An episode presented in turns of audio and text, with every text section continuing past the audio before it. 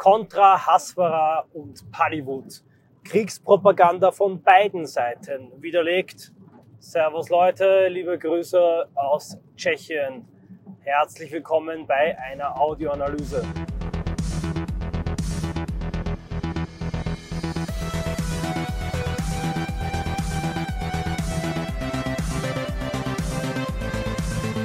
Es ist nun die dritte Audioanalyse in dieser Form, die ich aufnehme.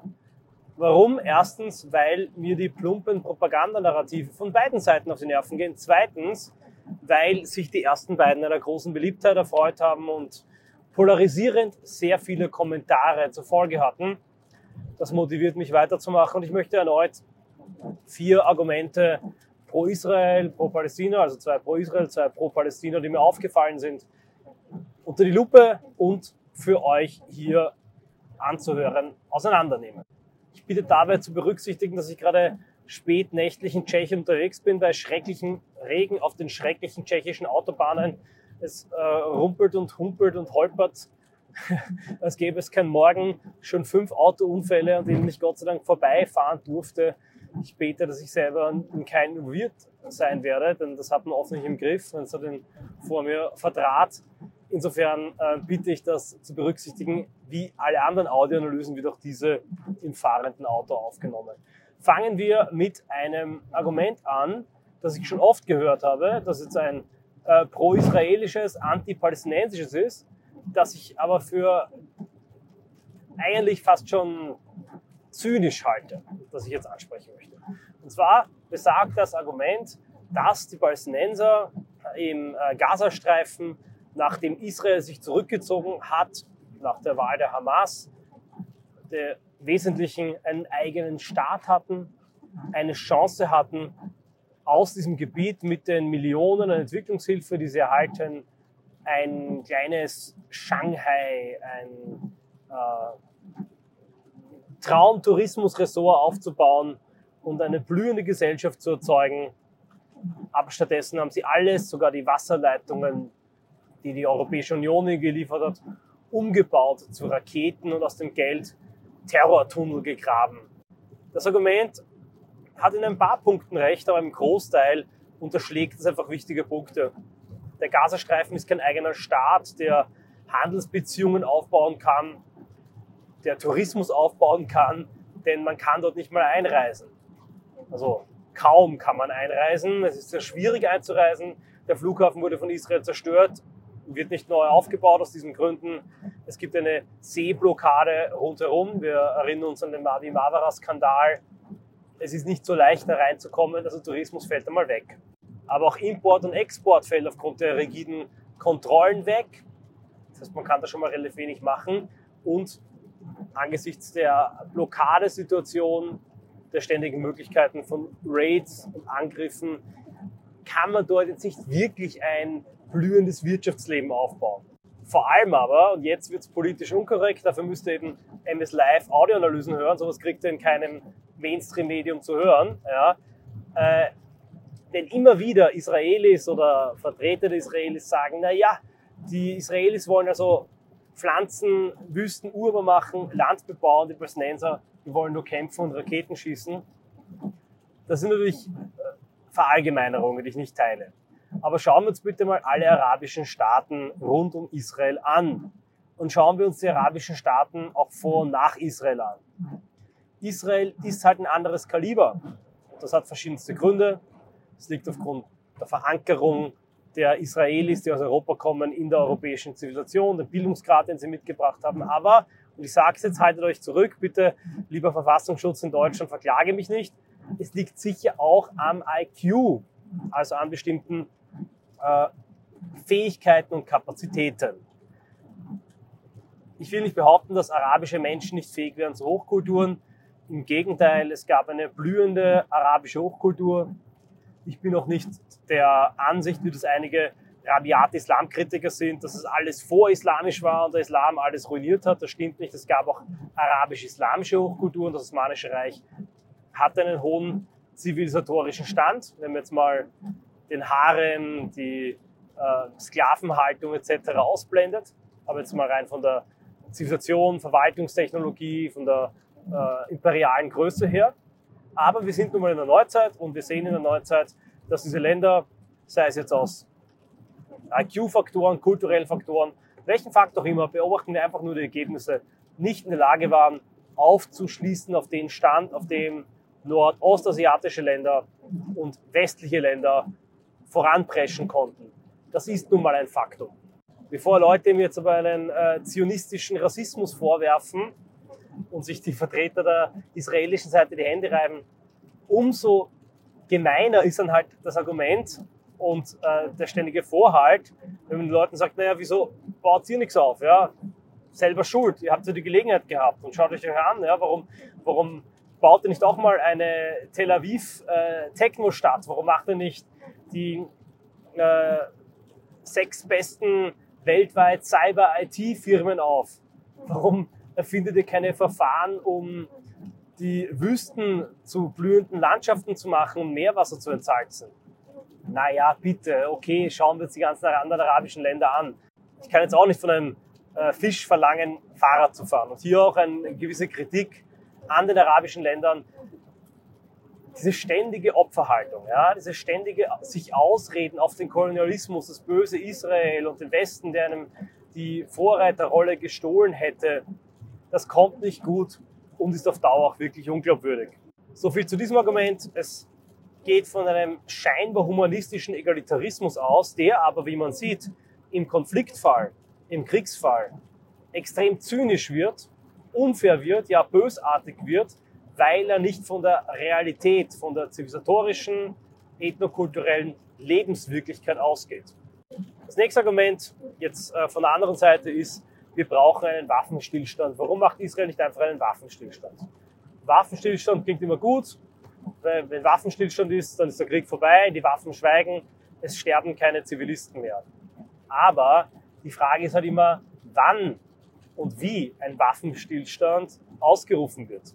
Stellen wir uns vor, Russland hätte so eine Woche nach dem Angriff auf die Ukraine einen Waffenstillstand verlangt. Die sagen, okay, alles bleibt wie es ist, wir behalten alle unsere Positionen bei und jetzt machen wir einen Waffenstillstand auf unbestimmten Zeitraum. Da hätte die Ukraine und die westliche Welt wieder gesagt, auf gar keinen Fall. Kein Waffenstillstand, keine Waffenruhe. Krieg, bis die Krim wieder befreit ist.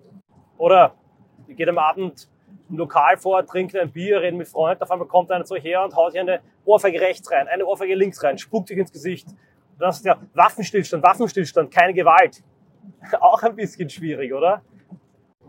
Ich will damit die Bombenangriffe auf die Zivilbevölkerung in keinster Weise rechtfertigen. Das hat ein Maß überschritten, das auch für mich als möglichst nüchternen, neutralen, machiavellistischen Beobachter nicht mehr hinzunehmen ist in der Form.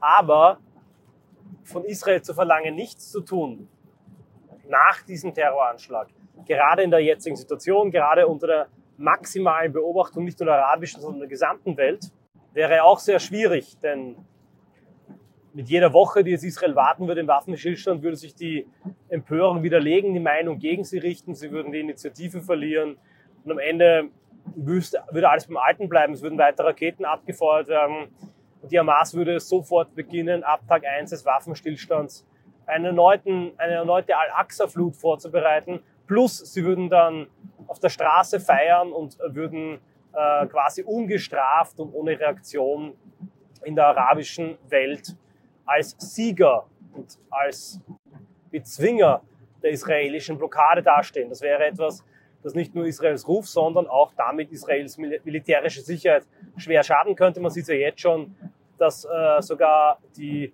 Houthis aus dem Jemen Raketen nach Israel schicken. Das ist auch ein absolutes Novum und sicher nur dadurch zu erklären, dass Israel auch durch diesen Angriff schwach, geschwächt und inkompetent wirkt. Das nächste Narrativ ist wieder eines, das ich von israelischer Seite gehört habe.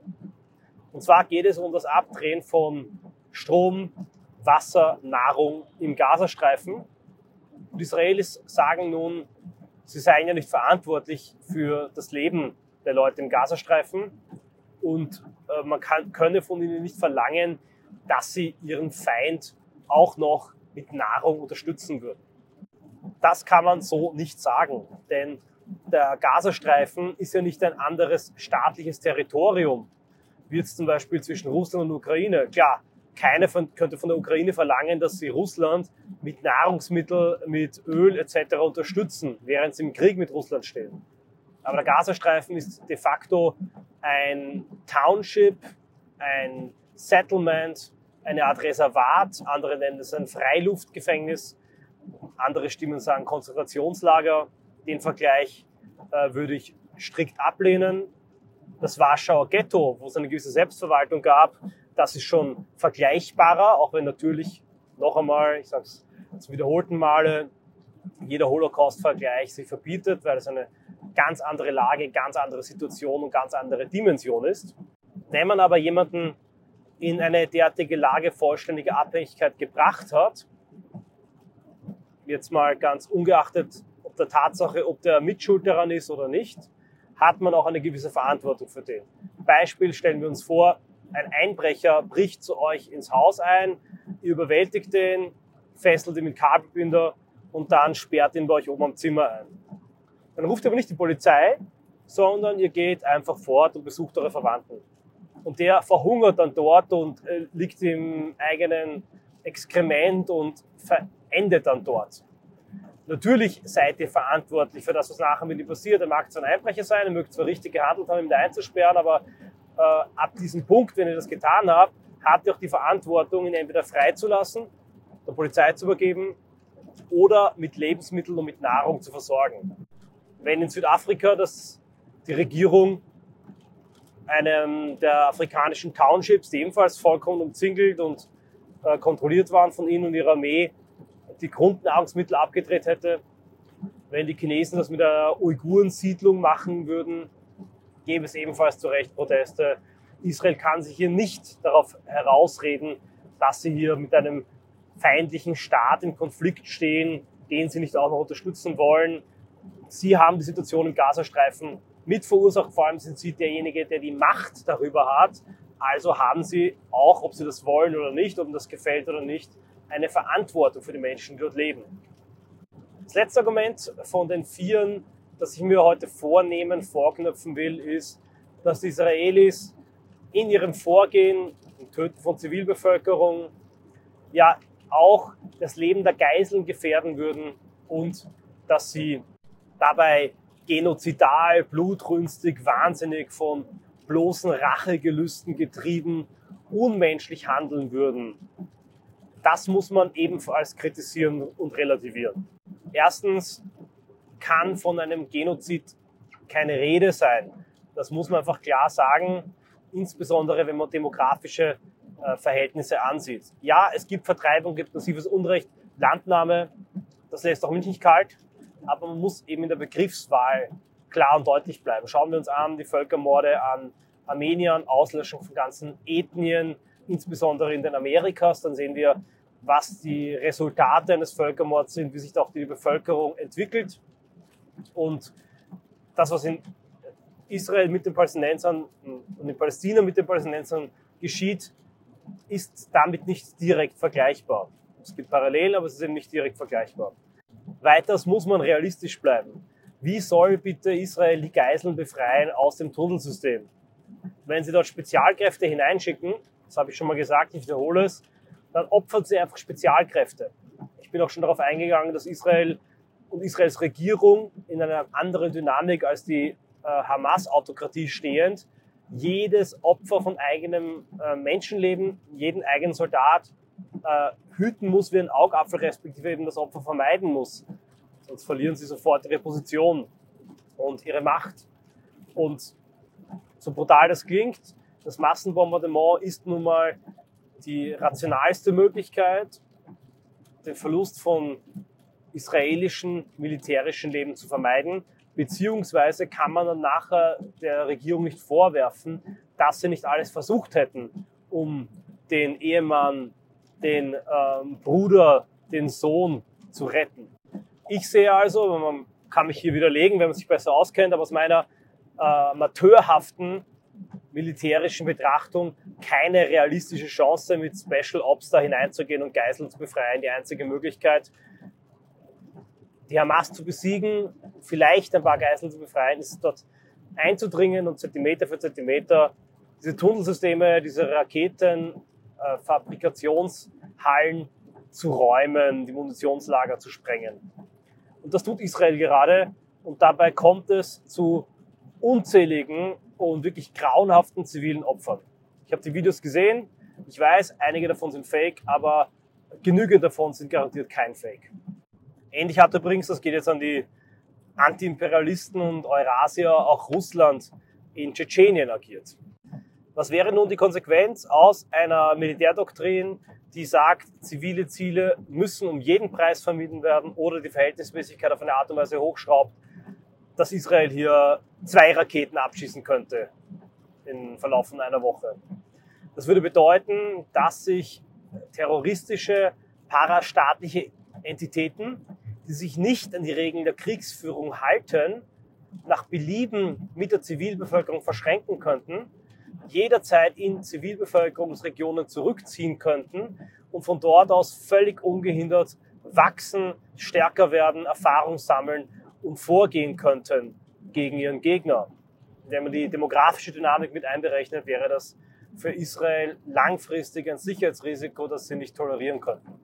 Dass der Palästinensern im Gazastreifen, aber auch in der Westbank keine andere Möglichkeit bleibt, als in einer Guerilla-Taktik vorzugehen, das steht auf einem anderen Blatt Papier und das habe ich bereits in einer anderen Audioanalyse zum Thema festgehalten.